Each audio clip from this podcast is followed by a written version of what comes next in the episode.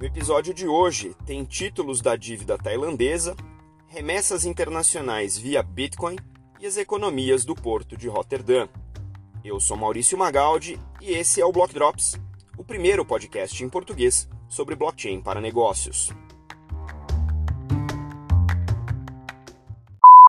As notícias que você ouve aqui não têm qualquer vínculo com o meu trabalho atual, não configuram nenhuma forma de patrocínio propaganda ou incentivo para o consumo e tem o foco exclusivamente educacional para o mercado.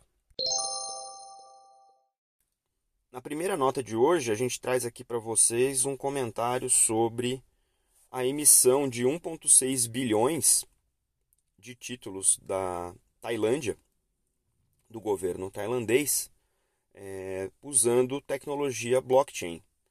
Nesse processo né, de emissão de dívida, o tempo que eles levaram para emitir diminuiu de 15 dias para 2 dias.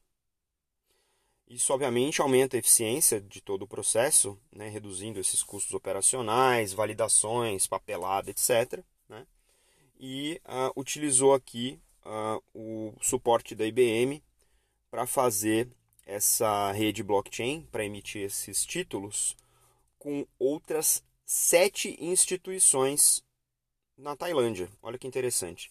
Diferentes autarquias públicas, né? o Banco Central tailandês sendo um, mas tem a, a depositária de securities da Tailândia, tem a, o escritório de gestão de dívida pública, é, o, a associação do mercado de títulos uh, tailandeses e quatro bancos, ou seja, é o blockchain fazendo aí a ponte entre o público e o privado na emissão desses títulos da dívida.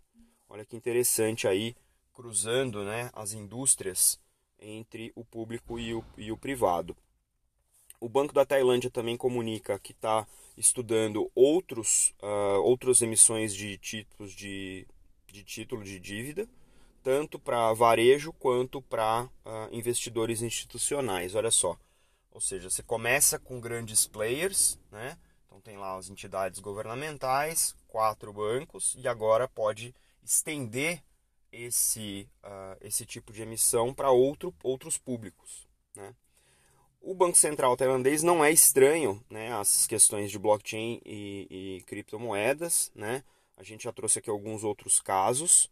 Eles estão explorando com o piloto o, o, a CBDC do BAT, que é a, a moeda local, né?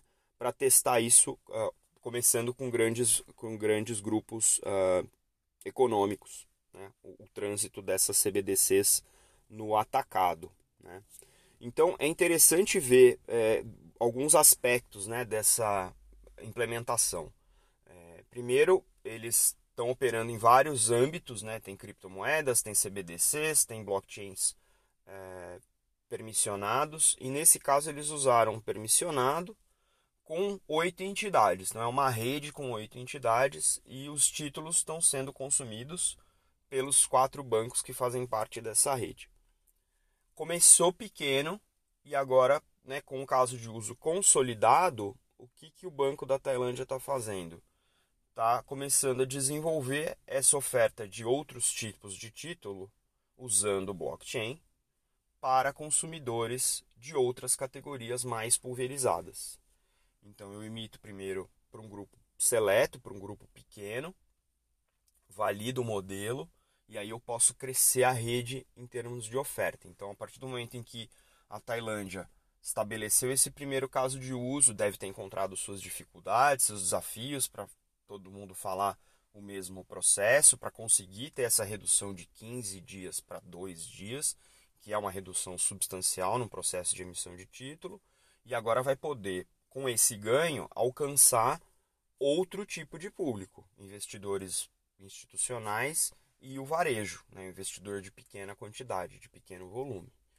Isso mostra que numa jornada onde você está trabalhando com ambiente regulado, é, questões governamentais, questões de indústrias altamente reguladas como o banco, e você faz um primeiro caso de uso uh, piloto com alguns participantes-chave, você pode, uma vez né, assentado e, e, e sedimentado esse caso, estender essa oferta para um público mais amplo. Aí você cresce, o que a gente chama de crescimento horizontal da rede, onde você pega aquele caso de uso e você expande a rede utilizando aquele caso de uso. Muito inteligente, muito consolidada essa, essa abordagem. É, e a gente, obviamente, vai continuar acompanhando porque o Banco da Tailândia, é um, o Banco Central da Tailândia é um dos mais ativos no mercado financeiro em relação ao uso de blockchain. E esse é mais um caso que aparentemente está tá aí bem encaminhado. A segunda nota de hoje traz aqui uma notícia interessante sobre um banco brasileiro chamado Zero Bank, ZRO Bank. O Zero Bank é um banco baseado, é um banco digital, né, baseado aí em Bitcoin e criptomoedas. Mas o que a gente traz aqui de notícia não é isso. É, o banco ele acabou de anunciar uma integração internacional com dois bancos uh, nos Estados Unidos e na Alemanha, para permitir remessa internacional dos clientes. Então, se você tem uma conta no Zero Bank, você faz o depósito em reais e você pode transferir os seus reais convertendo eles em Bitcoin. Então, o banco aqui nesse caso funciona como se fosse uma exchange dessas tradicionais já de criptomoedas, mas ele faz a transferência usando o Bitcoin como conduíte e aí a contraparte nesses outros bancos pode receber o Bitcoin do lado de lá e fazer o saque na moeda local.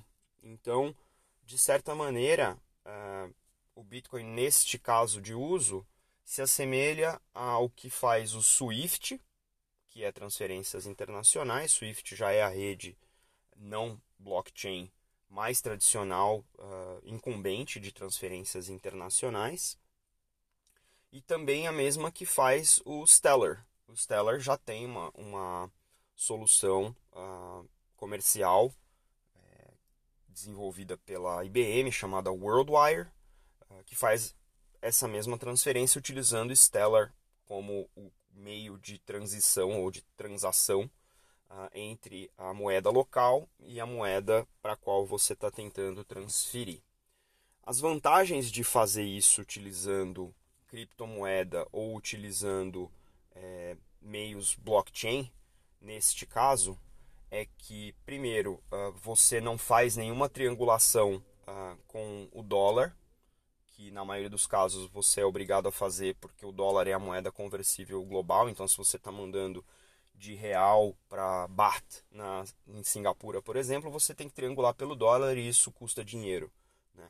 E transações SWIFT são caras e impedem que você faça o que o pessoal chama de micro remessa ou micro pagamento. São valores pequenos com, com Bitcoin ou Stellar ou com uh, o uso do blockchain como conduíte dessa transação, você pode fazer isso primeiro de maneira quase em tempo real, né?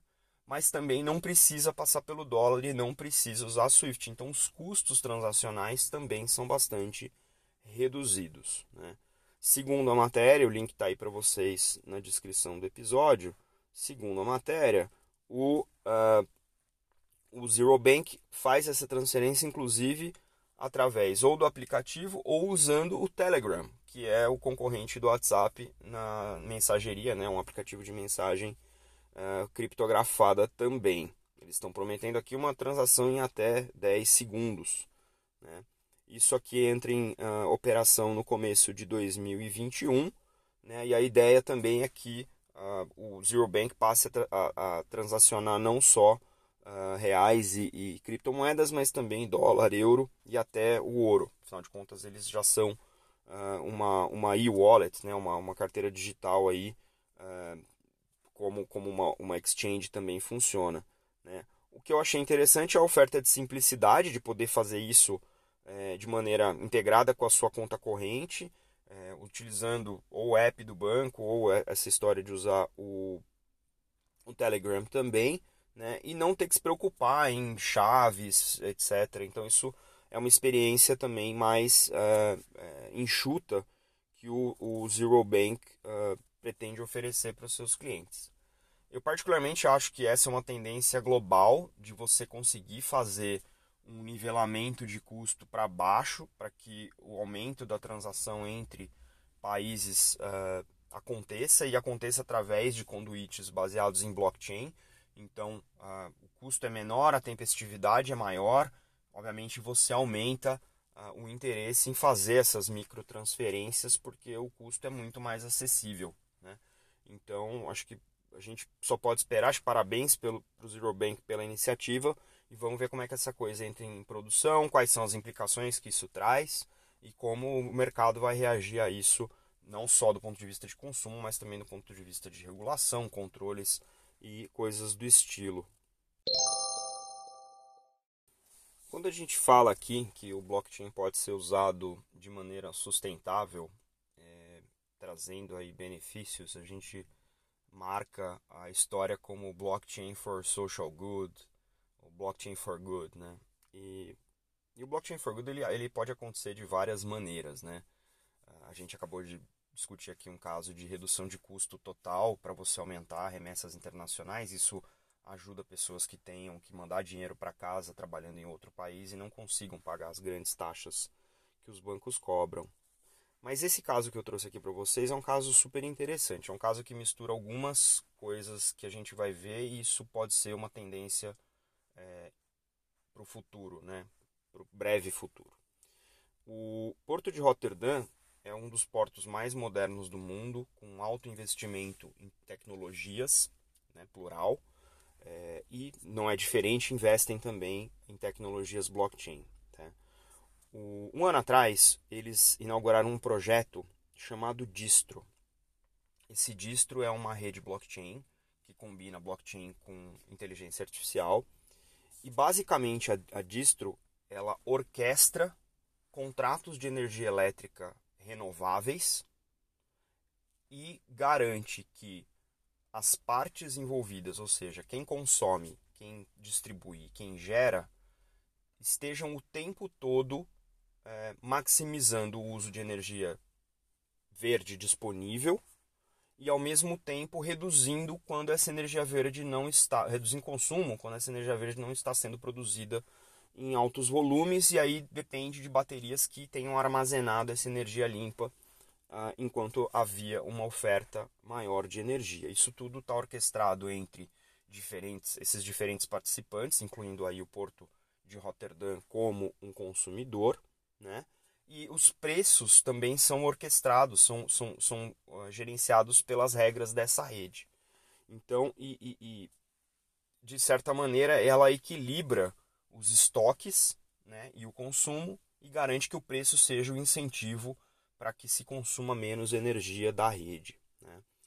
É, a parte de inteligência artificial do distro é, aprende o comportamento dos consumidores, né, as preferências, as necessidades e faz o trade automático, vende e compra energia de acordo com o melhor preço na janela, de acordo com esse comportamento analisado em tempo real. Né? É muito legal que isso combine essas duas tecnologias. A gente sempre discute aqui que blockchain é, uma, é um pedaço, é um terço de uma operação com blockchain, né? Então, olha os números desse, desse experimento né, de um ano. 11% em redução de custo de energia para os usuários e 14% de aumento de receita para quem produz. Olha que combinação maluca. Né? Você tem um ganho aí total praticamente de 25% na indústria né? ou na rede. Esse é o efeito de rede que a gente chama. Né? É, já, foi, já foram feitas 20 milhões de transações nessa blockchain com uh, uma, uma, o consumo de 92% de energia solar nesse, nesse cômputo geral. A previsão aqui é que, chegando no nível comercial, o porto de Rotterdam possa reduzir 30 milhões de toneladas de carbono, ou seja, diminuir a sua pegada de carbono em relação ao que eles têm lá hoje e já é um porto bastante sofisticado. Né? É, não dá para ficar é, é, alheio a esse tipo de movimento. Né? A gente sabe que a gente tem enfrentamentos vários em relação às questões climáticas e saber que existe condição da gente, de maneira muito mais inteligente, de maneira muito mais integrada, reduzir de maneira tão substancial a pegada de carbono de operações que operações sujas, se isso é possível em um porto que já é sofisticado e já consumia energia limpa antes, imagina em indústrias e operações que ainda não o fazem.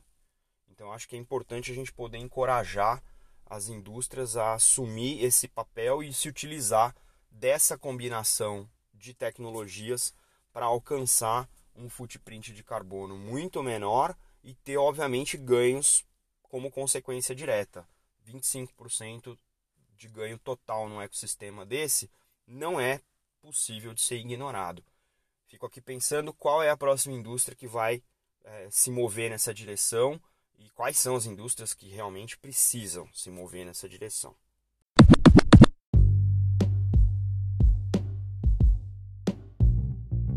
Você pode ouvir o Block Drops Podcast nas plataformas Numis, Google Podcasts, Apple Podcast, Spotify e Anchor FM.